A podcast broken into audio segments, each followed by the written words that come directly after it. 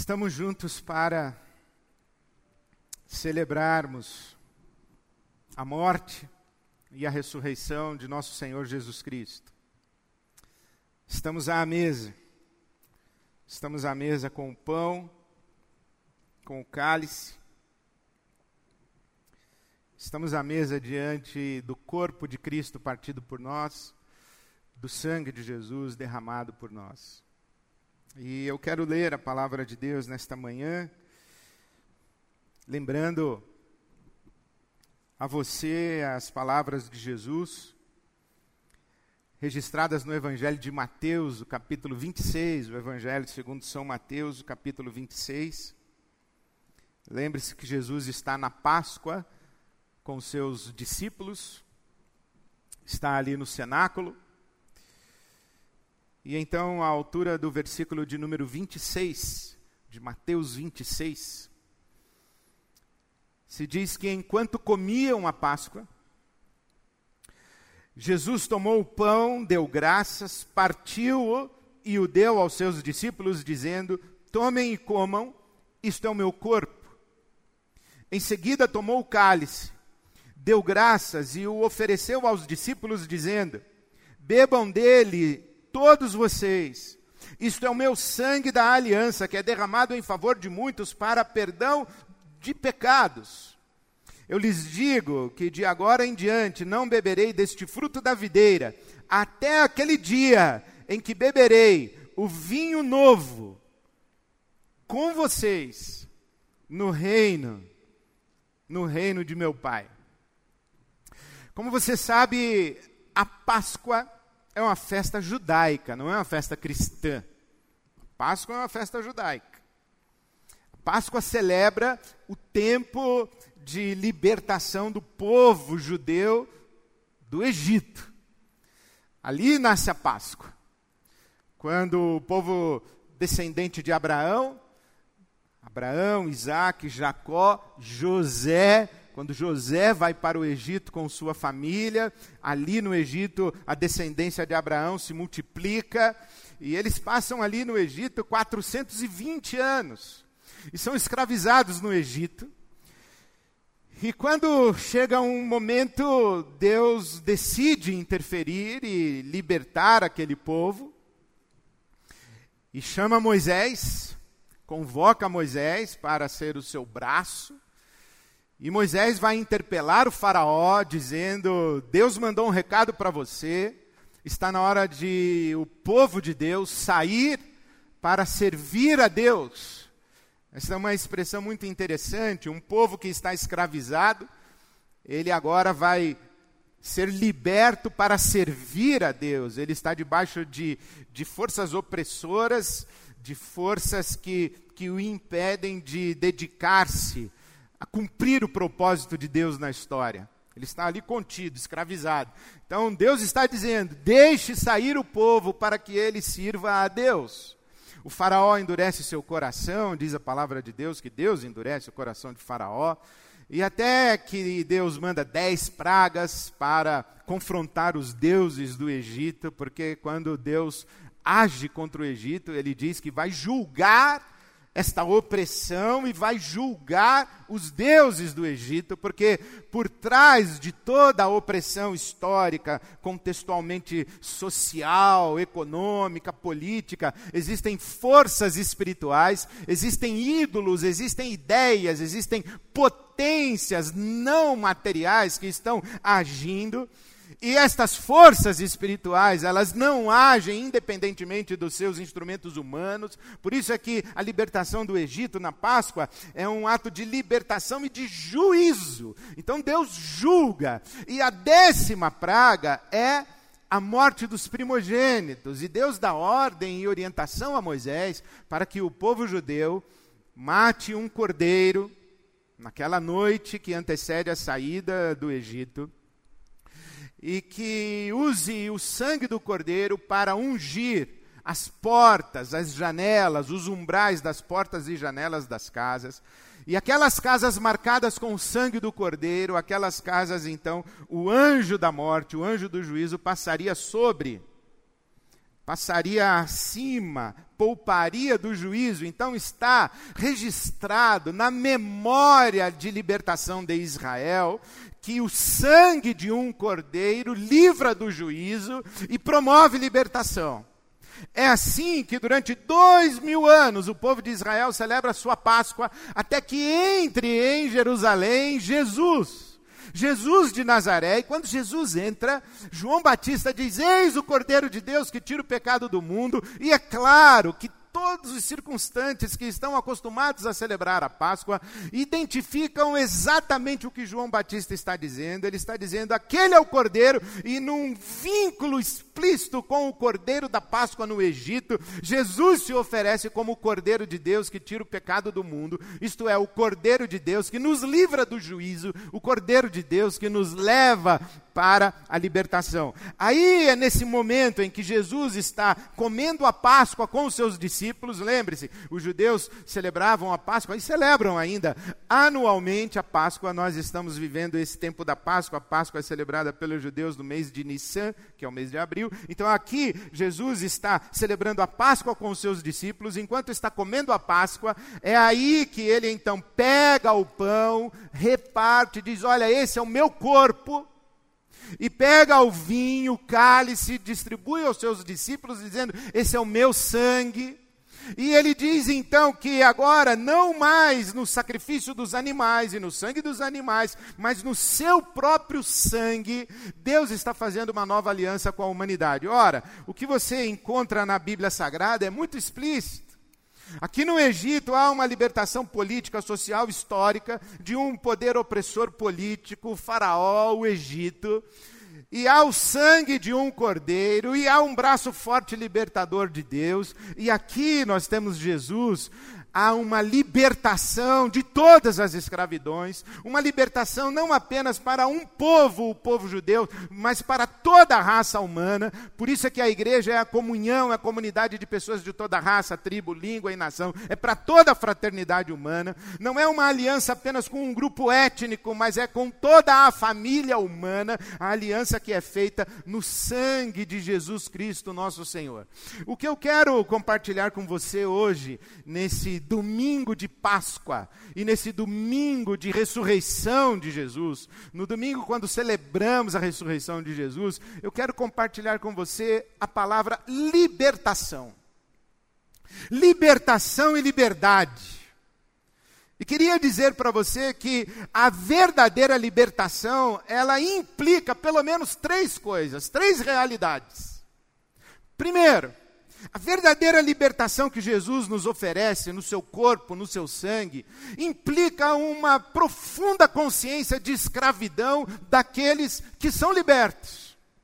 Segundo, implica um clamor pelo ato libertador de Deus. Terceiro, implica uma utopia que sustente a liberdade. Deixa eu explicar para você o que a palavra de Deus ensina para nós. Ali no Egito, aquele povo está escravizado. A escravidão é, aquele, é aquilo que cerceia a sua mobilidade. Você está impedido de ir e vir. Você está acorrentado, acorrentada.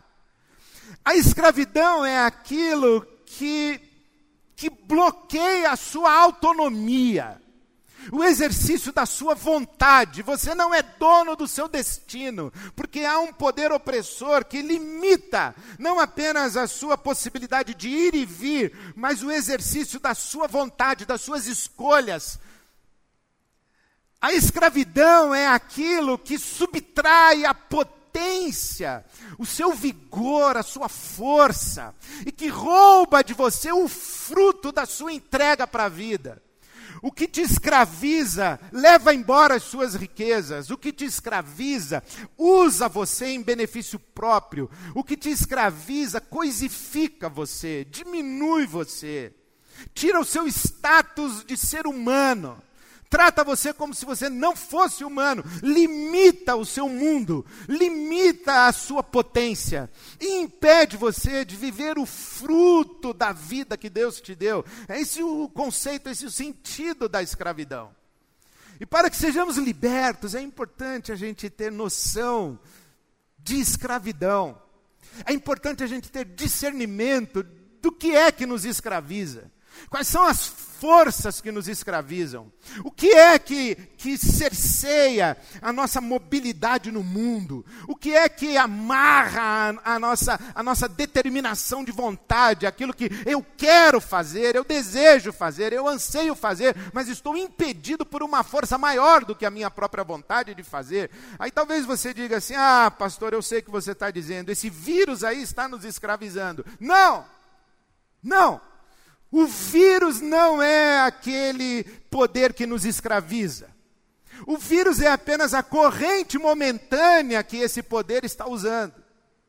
O vírus que nos mantém em casa, que cerceia a nossa mobilidade, nos impede de ir e vir, o vírus que nos obriga a determinados comportamentos, posturas, que nos obriga a um resguardo e que impede que a gente faça o que a gente quer nesse momento.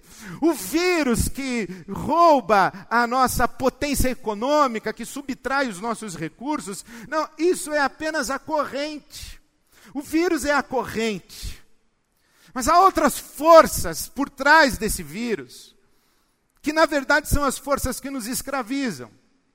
A Bíblia Sagrada fala que a nossa luta não é contra o vírus. É claro que a gente vai lutar contra o vírus, porque ele, tá, ele é a corrente. Mas a nossa luta mesmo não é contra o vírus. A Bíblia Sagrada diz que a nossa luta é contra o mundo, a carne e o diabo. O mundo, a carne e o diabo.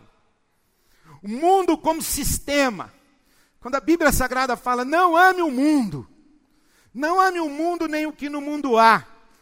João escreve na sua primeira carta, no capítulo 2, não ame o mundo. Paulo escreve aos Romanos no capítulo 12, não se deixe moldar, não se deixe formar, não tome a forma do mundo, não se conforme ao mundo, mas seja liberto na sua mente, por isso que Jesus disse: você vai conhecer a verdade, a verdade vai libertar você. É a transformação do nosso entendimento que faz a gente enxergar esse sistema cultural, social, as estruturas da nossa sociedade como um sistema anti-reino de Deus. As estruturas econômicas, políticas, ideológicas. A maneira como a sociedade se organiza de forma estratificada, promovendo sofrimento, gerando privilegiados e marginalizados, centros ricos e periferias pobres, essa estrutura de mundo. É contra isso aí que nós estamos lutando. Há uma máquina, uma engrenagem biopolítica, ou na verdade necropolítica, que faz com que determinados contingentes populacionais morram enquanto outros contingentes privilegiados são preservados. Essa seleção, que não é seleção natural da vida, é uma seleção de vida e morte que tem por trás de si uma estrutura macroeconômica. O dinheiro manda, o dinheiro fala. Mamon é um, é um demônio que assola o nosso mundo. Isso nos escraviza. O vírus é só a corrente que Mamon usa. O vírus é só a corrente que o preconceito usa. O vírus é só a corrente que a nossa indiferença, que a nossa ganância, que o, o nosso individualismo, que o nosso egocentrismo usa para nos manter aprisionados. O mundo é o sistema. O mundo é a estrutura organizada da nossa sociedade contra o reino de Deus. O diabo, Paulo apóstolo escreve a, aos Efésios dizendo: a nossa luta não é contra carne e sangue, é contra principados e potestades, potestades nas regiões espirituais, nas regiões celestiais.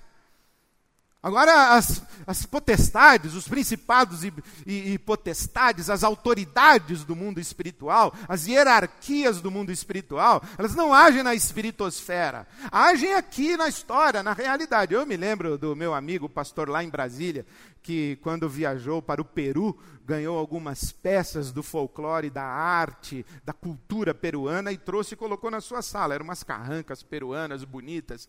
E ele disse que chegou uma senhora na sala dele e falou assim: Pastor, isso tudo aí é do diabo. Está amarrado. Temos que quebrar essas carrancas aí. E era época de eleição, meu amigo pastor presbiteriano lá em Brasília disse: A senhora votou em quem, irmã? E quando ela disse em quem havia votado, ele disse: Não adianta, irmã, a irmã amarra lá nas regiões celestiais e solta aqui embaixo na urna, não resolve. Porque os poderes espirituais da maldade, eles usam os faraós, eles usam os braços humanos, as inteligências humanas. Os poderes espirituais da maldade contra os quais lutamos, eles usam gente de carne e osso para retroalimentar esse sistema de desigualdades e de, e de mortes seletivas diabólica. Agora, nós também lutamos contra a carne.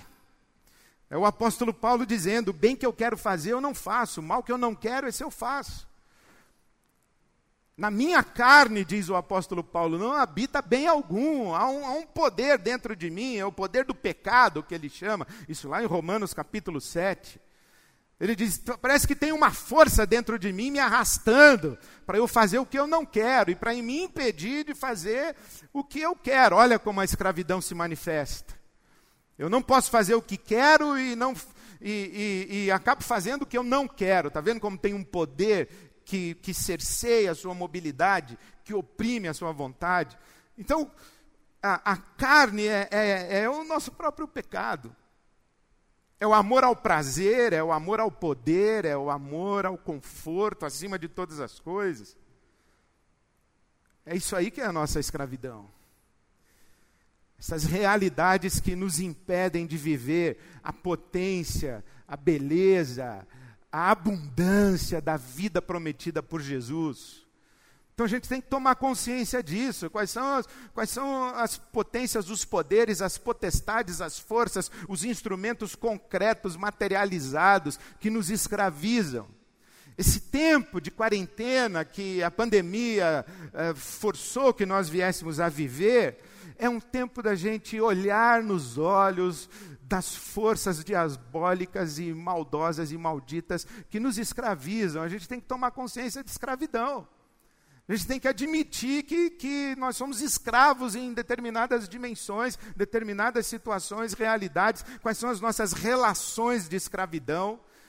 Quais são as nossas relações de, que subtraem de nós a nossa dignidade humana e que subtraem de nós a possibilidade de experimentarmos o que Deus tem para nós? É hora de você admitir qual é a sua escravidão, quem te escraviza e como é que as correntes estão se manifestando na sua vida. Porque sem consciência de escravidão, você não vai ser liberto, não vai ser liberta, porque você não vai achar que precisa ser liberto e precisa ser liberta. Você não vai achar. Você acha que está tudo bem. Então é importante tomar consciência de escravidão. E é importante clamar a Deus pelo libertador e a ação do libertador.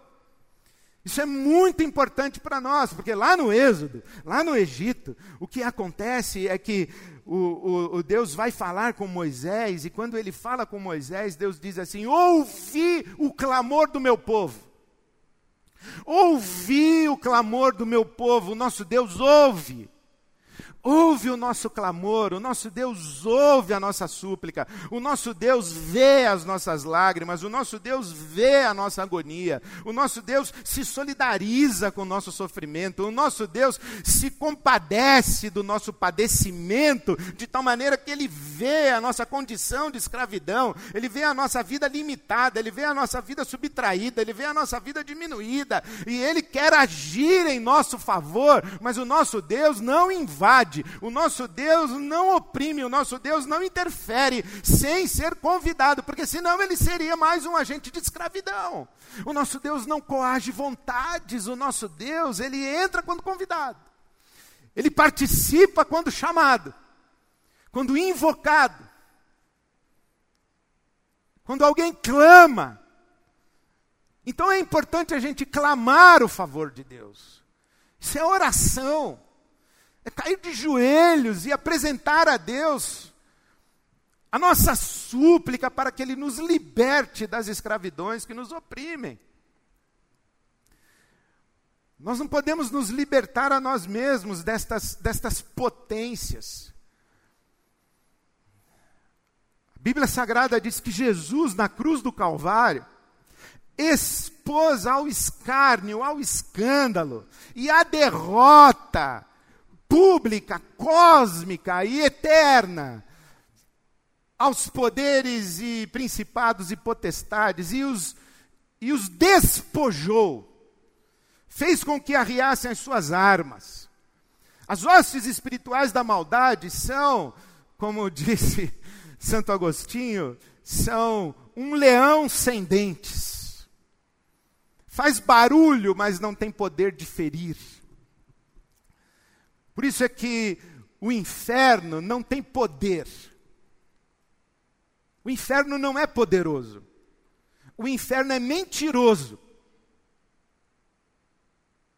A marcha da igreja invadindo as trevas é incontível, é irreprimível.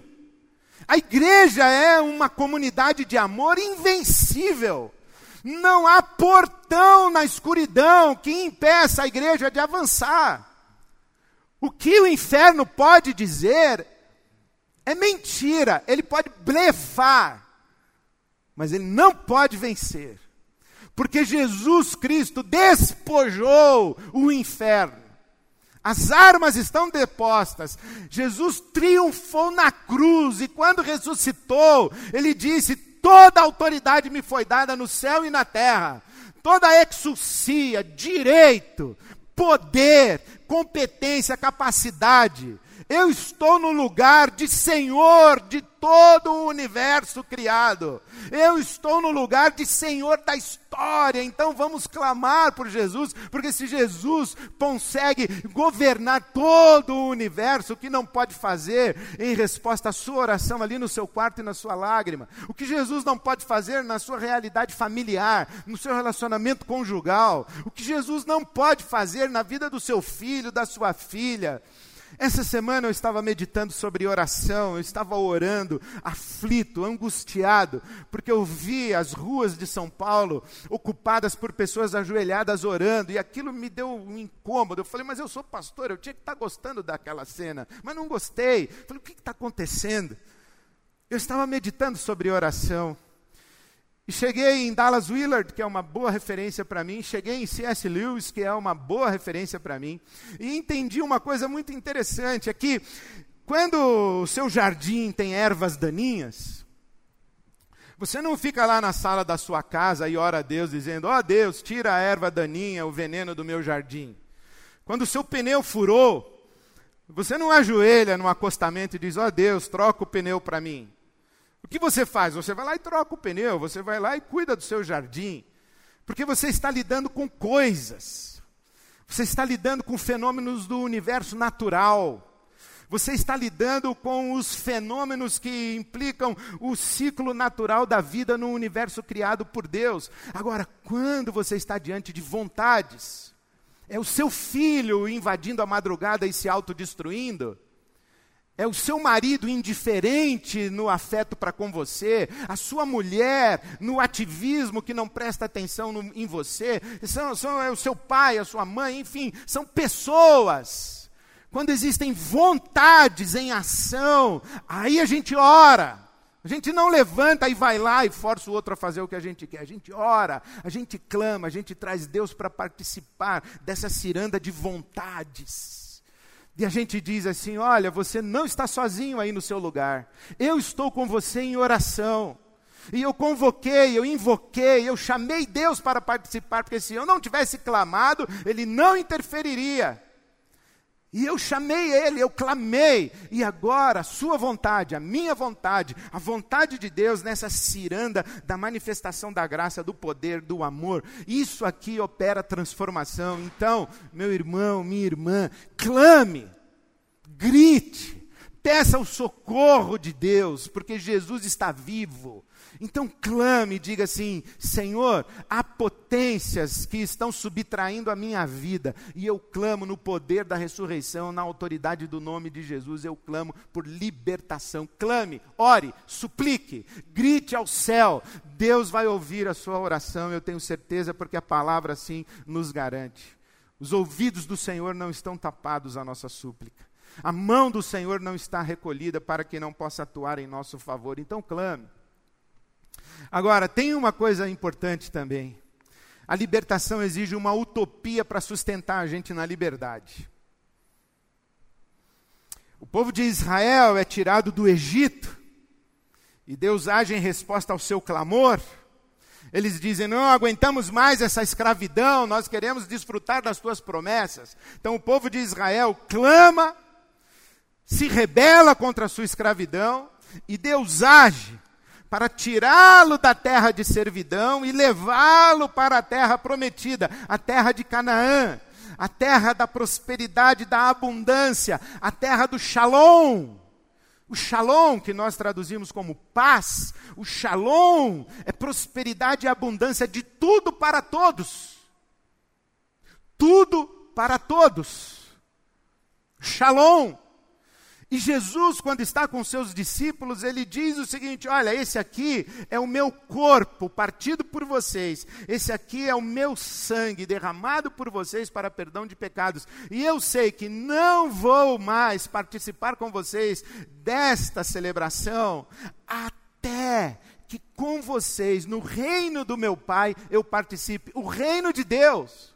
O reino de Deus é o nosso sonho de mundo. O reino de Deus é o nosso sonho de vida. O reino de Deus é o nosso sonho de futuro. O reino de Deus é a nossa esperança. Mas o reino de Deus, ele não está lá um dia depois da nossa morte. O reino de Deus está aqui, já possível, porque Jesus, quando chega, ele diz assim: arrependam-se e creiam, porque o reino de Deus chegou, está aqui.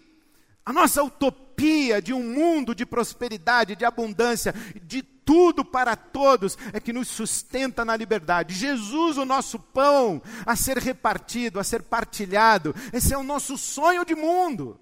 Porque se a gente não tem uma utopia para o, o, o mundo de liberdade, a gente se submete de novo à escravidão.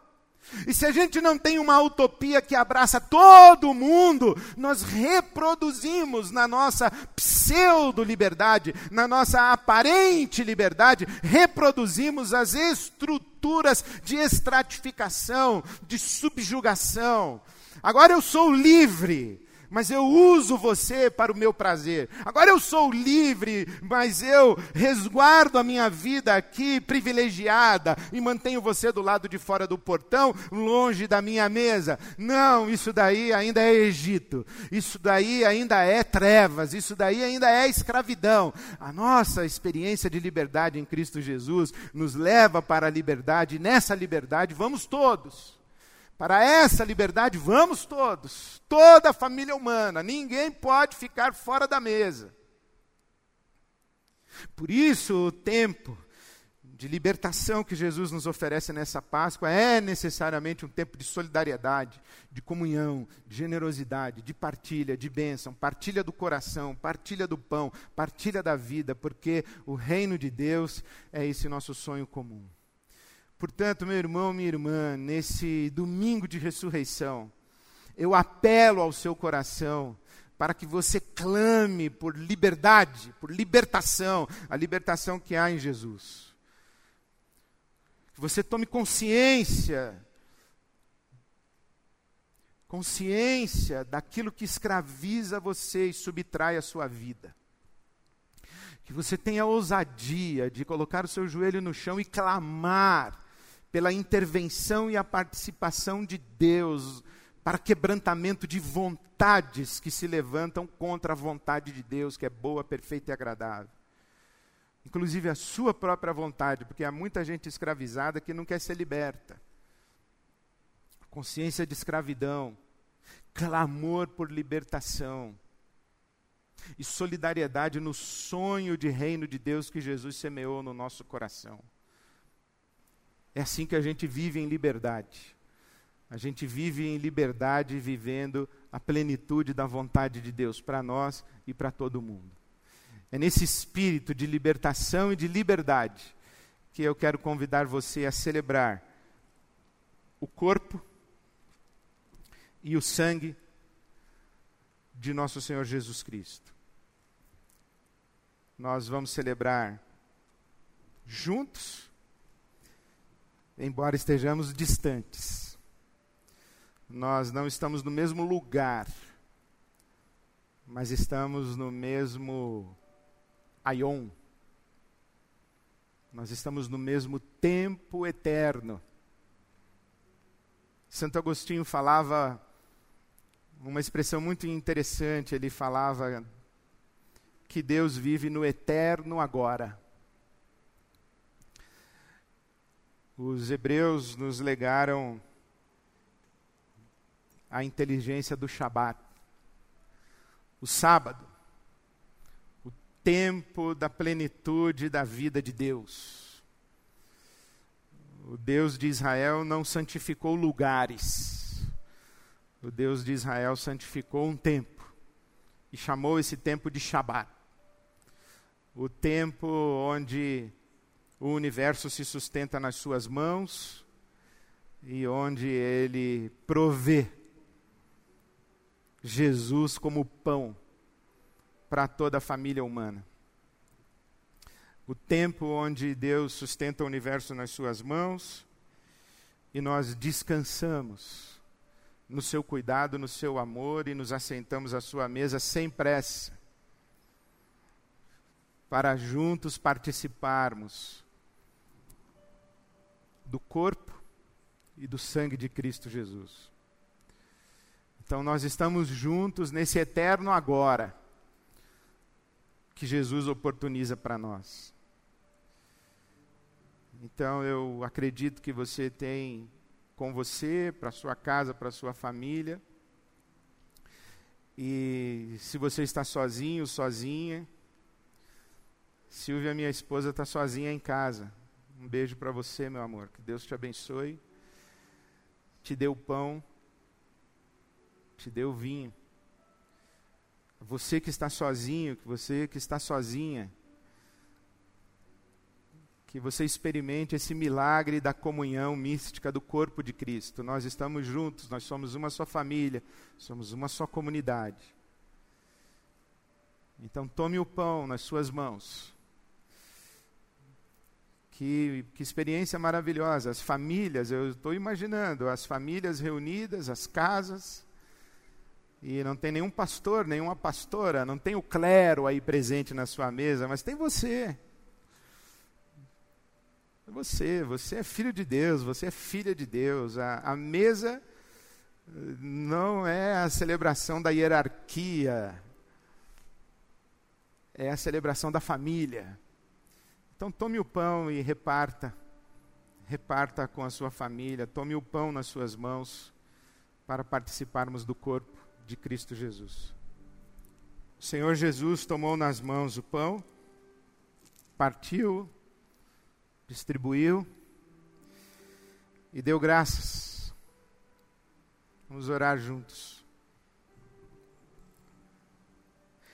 Graças te damos, ó Pai pelo pão da vida. Por Jesus Cristo, o teu unigênito,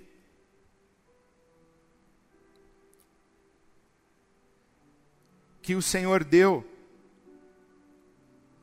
porque amou a família humana e amou a tua criação com amor eterno.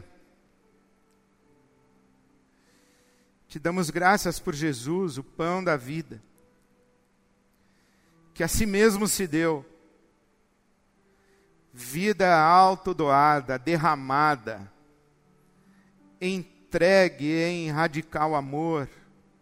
Graças te damos por Jesus Cristo. Graças te damos pelo pão à nossa mesa. Graças te damos pela tua promessa, a tua promessa de abundância, de tudo para todos. E como esse pão, como esse corpo de Cristo partido em nossas mãos, nós suplicamos por esse dia, o dia em que não haverá falta de nada para ninguém. E renovamos contigo o nosso compromisso de partilha,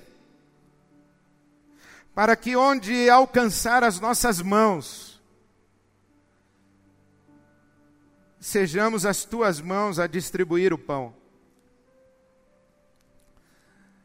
Obrigado, Senhor. Obrigado pelo pão da vida. Toda a honra, toda a glória, todo louvor, toda a adoração. Tributamos a Ti, ó Jesus, Cordeiro de Deus, que tira o pecado do mundo. Para a glória do Teu nome, ó Pai enche cada uma de nossas casas com a tua presença, com o sopro do teu Santo Espírito, que derrama paz, alegria, justiça, para a glória do teu nome. Assim oramos e participamos do corpo de Cristo Jesus. Amém. Comamos juntos. Corpo de Cristo. Semelhantemente, Jesus tomou o cálice e disse aos seus discípulos: Disse a você e a mim: Bebam dele todos vocês esse cálice é o meu sangue da aliança para perdão de pecados, sabe? Queria lembrar para você que a semelhança daquela Páscoa no Egito, em que o sangue do cordeiro cobriu as portas e umbrais das casas, também o sangue de Jesus Cristo nos cobre Bíblia Sagrada diz que o sangue de Jesus nos purifica de todo pecado. Então eu quero profetizar para você que você não está sob o juízo de Deus. Quero profetizar para você que você não tem dívida nenhuma para com Deus. Quero profetizar para você que Deus não está cobrando nada de você porque o sangue de Jesus Cristo cobre a sua vida, a sua casa, a sua família. Deus olha para você através desse sangue e vê você santo, santa, inculpável, irrepreensível, sem mácula, sem ruga, sem pecado. Não por causa da sua virtude ou da minha, mas por causa desse sangue. Os nossos sofrimentos não são obra da mão de Deus. O nosso padecimento não é imposto por um Deus que está bravo com o mundo, que está irado contra o mundo. O nosso sofrimento é apenas a consequência de vivermos ainda desse lado do céu, em que o, o reino de Deus não está pleno. Nosso sofrimento não se explica pelo juízo de Deus, porque no sangue da aliança nós temos o perdão, o favor, a graça de Deus que nos reveste. E nós esperamos que um dia dos nossos olhos sejam enxutas todas as lágrimas. Nós esperamos esse dia quando já não haverá mais a morte. Porque na ressurreição de todos nós, a morte, o último inimigo a ser vencido, se desmanche. E nós, de mãos dadas, na comunhão eterna da família humana com Deus o Pai, Deus o Filho, Deus o Espírito Santo, no reino de Deus consumado, cantaremos: Onde está, ó morte, a tua vitória? Onde está, ó morte, o teu poder de ferir? Porque Cristo vive, Cristo venceu, a vida finalmente deu a última palavra para todo o universo. Vamos orar para que venha esse dia. Vamos orar para que venha esse dia. Maranata, ora vem, Senhor Jesus. Todos juntos? Maranata, ora vem, Senhor Jesus. Bebamos juntos. Sangue de Cristo. Que a graça de nosso Senhor Jesus Cristo, o amor de Deus, o nosso Pai, a comunhão, a consolação, o conforto, o encorajamento do Espírito Santo de Deus sejam com todos vocês, hoje e sempre. Amém.